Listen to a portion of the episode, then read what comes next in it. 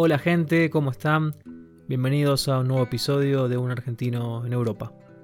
Hoy voy a seguir contándoles sobre Alemania y me gustaría empezar hablando sobre las bicicletas, que por lo que pude ver se usan muchísimo como medio de transporte y que además las usan personas de todas las edades, desde los chicos hasta los jubilados y también gente de todas las clases sociales. Uno de los motivos por el cual son tan populares es porque el transporte público es caro. En la ciudad donde vivíamos había tranvías y cada pasaje costaba más de 2 euros. También es cierto que ese precio era sacando un pasaje único y si uno comprara un pase mensual costaría bastante menos por viaje. De todas formas, estos tranvías en general solo circulan dentro de la ciudad y no recorren más que un par de kilómetros. Entonces conviene más ir caminando o en bici, salvo que el clima no sea tan bueno.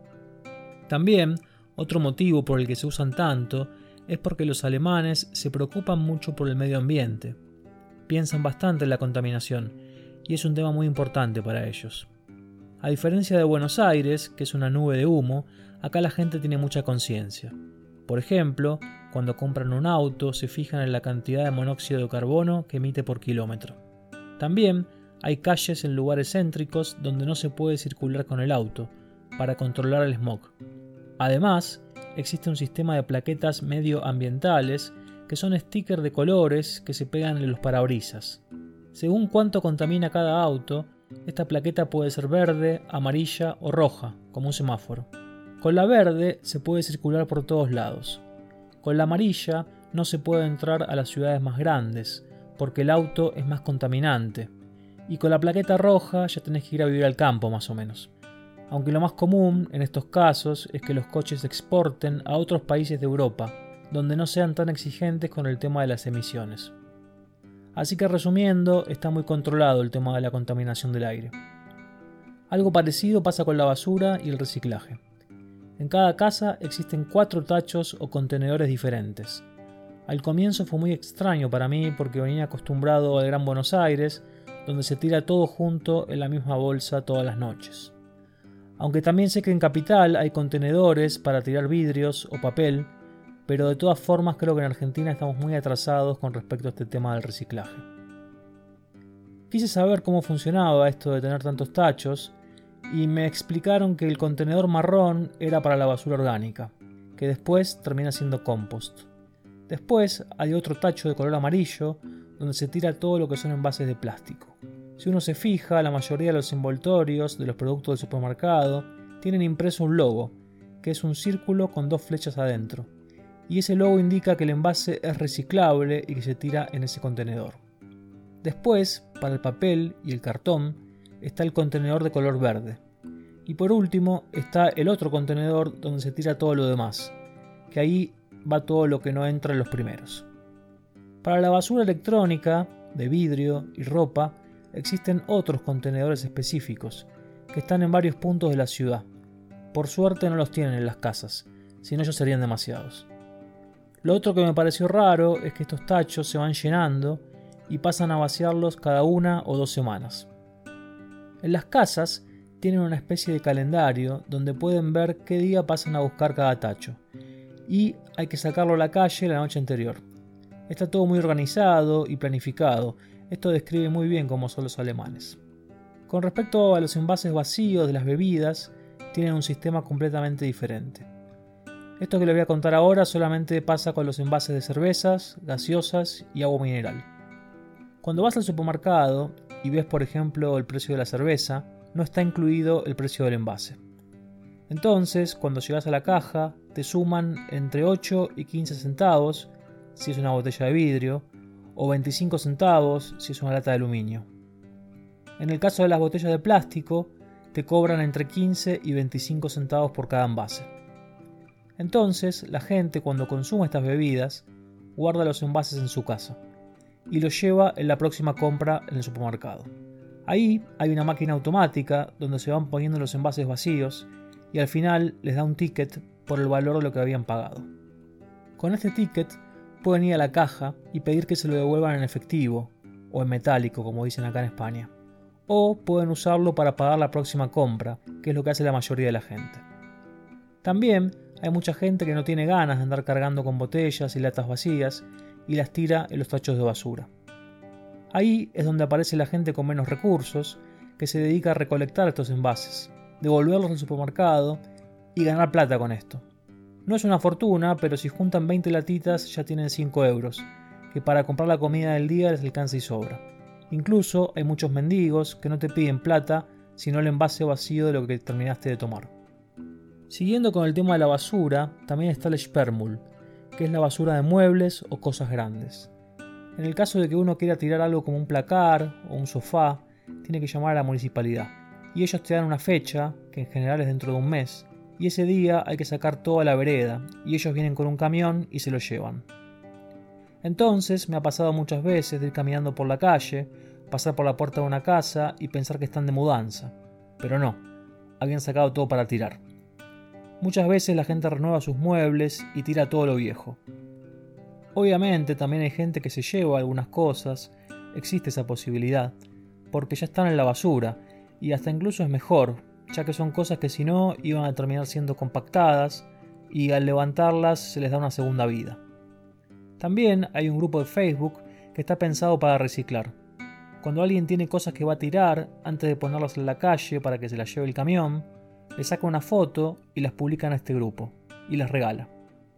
Me sorprendió ver que por día había más de 50 publicaciones regalando cosas. Obviamente estas cosas solo pasan en el primer mundo. Nosotros en Argentina vendemos todo. En general hay mucho mercado para las cosas usadas y uno siempre piensa en vender todo lo que no usa. Pero acá es muy diferente. No necesitan vender nada porque los sueldos les alcanzan a todos. Este grupo que les contaba nos vino muy bien a nosotros, porque estábamos viviendo en una casa prestada que era bastante grande y estaba completamente vacía. Así que conseguimos todos los muebles, absolutamente todos, por medio de este grupo, hasta las luces para colgar en el techo. Al final, cuando nos fuimos de Alemania, hicimos lo mismo y publicamos y regalamos todo lo que habíamos conseguido. También en este grupo se publicaban muchas bicicletas, aunque en general duraban solo un par de minutos porque había muchos interesados. La cuestión es que un día pude conseguir dos bicicletas que estaban un poco oxidadas y no le funcionaban los cambios, pero que se podían usar, y como tenía bastante tiempo libre por la cuarentena, me puse a arreglarlas. Ahí me di cuenta de que tal vez podía hacer algo con mi tiempo libre que me generara un poco de dinero. Así que hice una publicación, obviamente con la ayuda de un traductor, diciendo que estaba reciclando bicicletas viejas y que el que tuviera una que no usara en el sótano de su casa, que me avisara que yo la iba a pasar a buscar. El primer día tuve como 10 mensajes.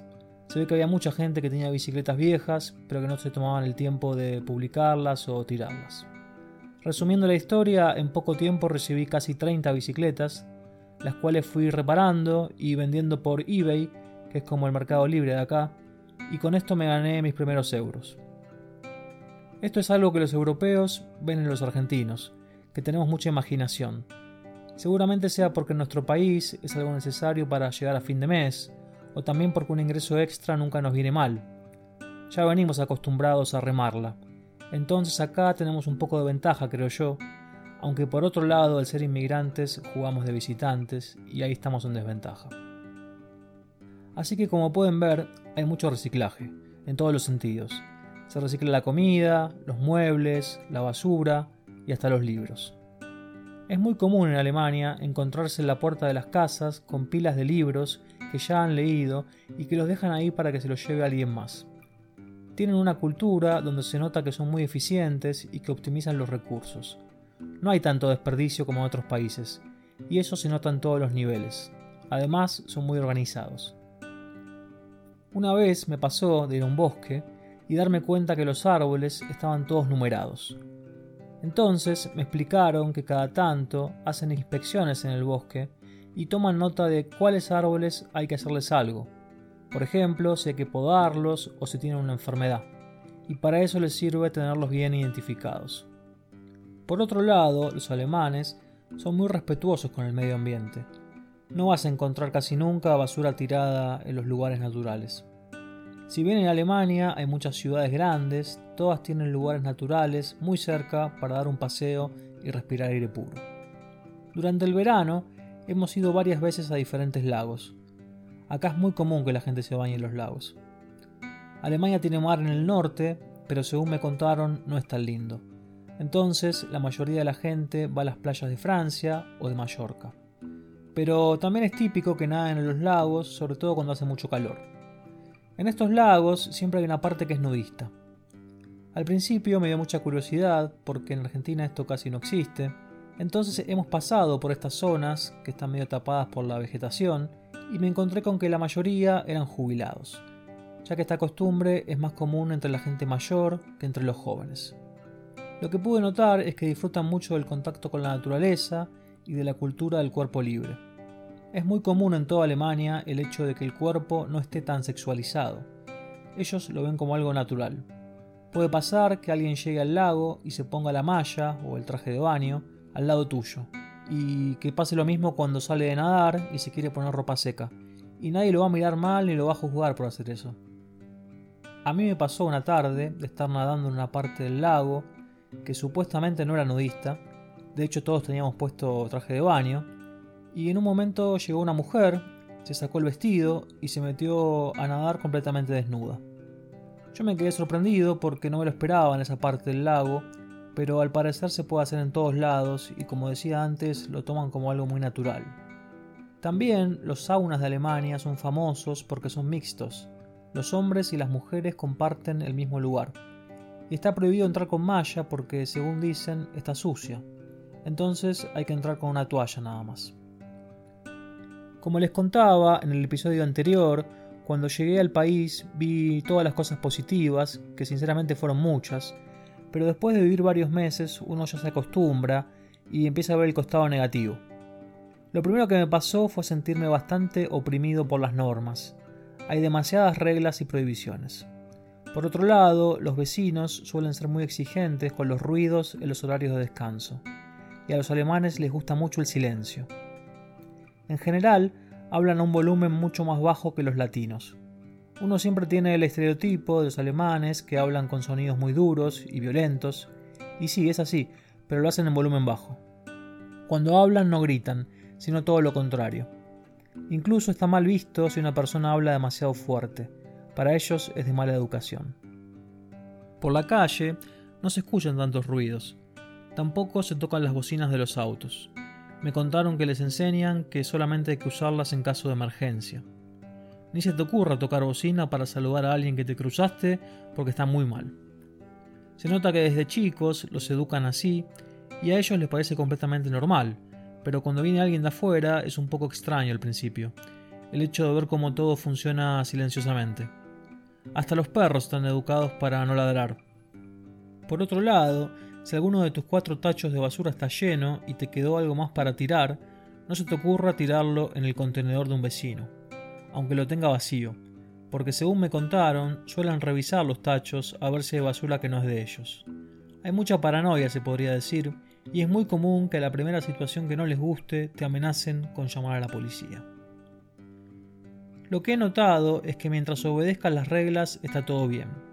Ahora si uno se revela contra el sistema, se le vienen todos en contra. A los alemanes no les gusta para nada la gente que no cumple con absolutamente todas las normas. Si haces eso te convertís en su enemigo. Si uno no entra en su lógica, en el sistema, va a sentir el rechazo de toda la sociedad. Por ejemplo, con los semáforos, en Argentina, al menos es muy común que uno siendo peatón y viendo que está verde para los autos, pero que no viene ninguno, cruce la calle igual. Porque sería una pérdida de tiempo quedarse esperando. Acá en Alemania, en cambio, eso está muy mal visto. Si lo haces y te ven, te pueden insultar y si llega a ver niños te van a decir que estás dando un mal ejemplo. Como se puede ver, hay toda una cultura que gira alrededor de las normas, y a ellos les gusta muchísimo. Están muy aferrados a eso, y por un lado les funciona, porque es un país que es una potencia mundial, sin pobreza, sin corrupción, pero por el otro lado, para el que no nació acá, es muy difícil insertarse en la sociedad sobre todo para los latinos, que muchas veces nos cuesta cumplir todas las reglas y que tenemos incorporada nuestra viveza criolla. Resumiendo un poco todo lo que hablé hoy, creo que Alemania es un país hermoso para visitarlo como turista, se los recomiendo muchísimo porque tiene lugares maravillosos. Ahora si la idea es venirse a vivir, sepan que la cultura es casi la opuesta a la de los latinos y les va a llevar un esfuerzo bastante grande poder adaptarse a las normas, costumbres y ni hablar del idioma que puede llevar muchos años hasta que uno lo domine completamente. Bueno gente, esto es todo por hoy. Espero que les haya gustado. Si tienen comentarios, pueden hacerlo por mail o por Instagram. Están en la descripción de este podcast. Gracias por llegar hasta el final y los espero en el próximo episodio.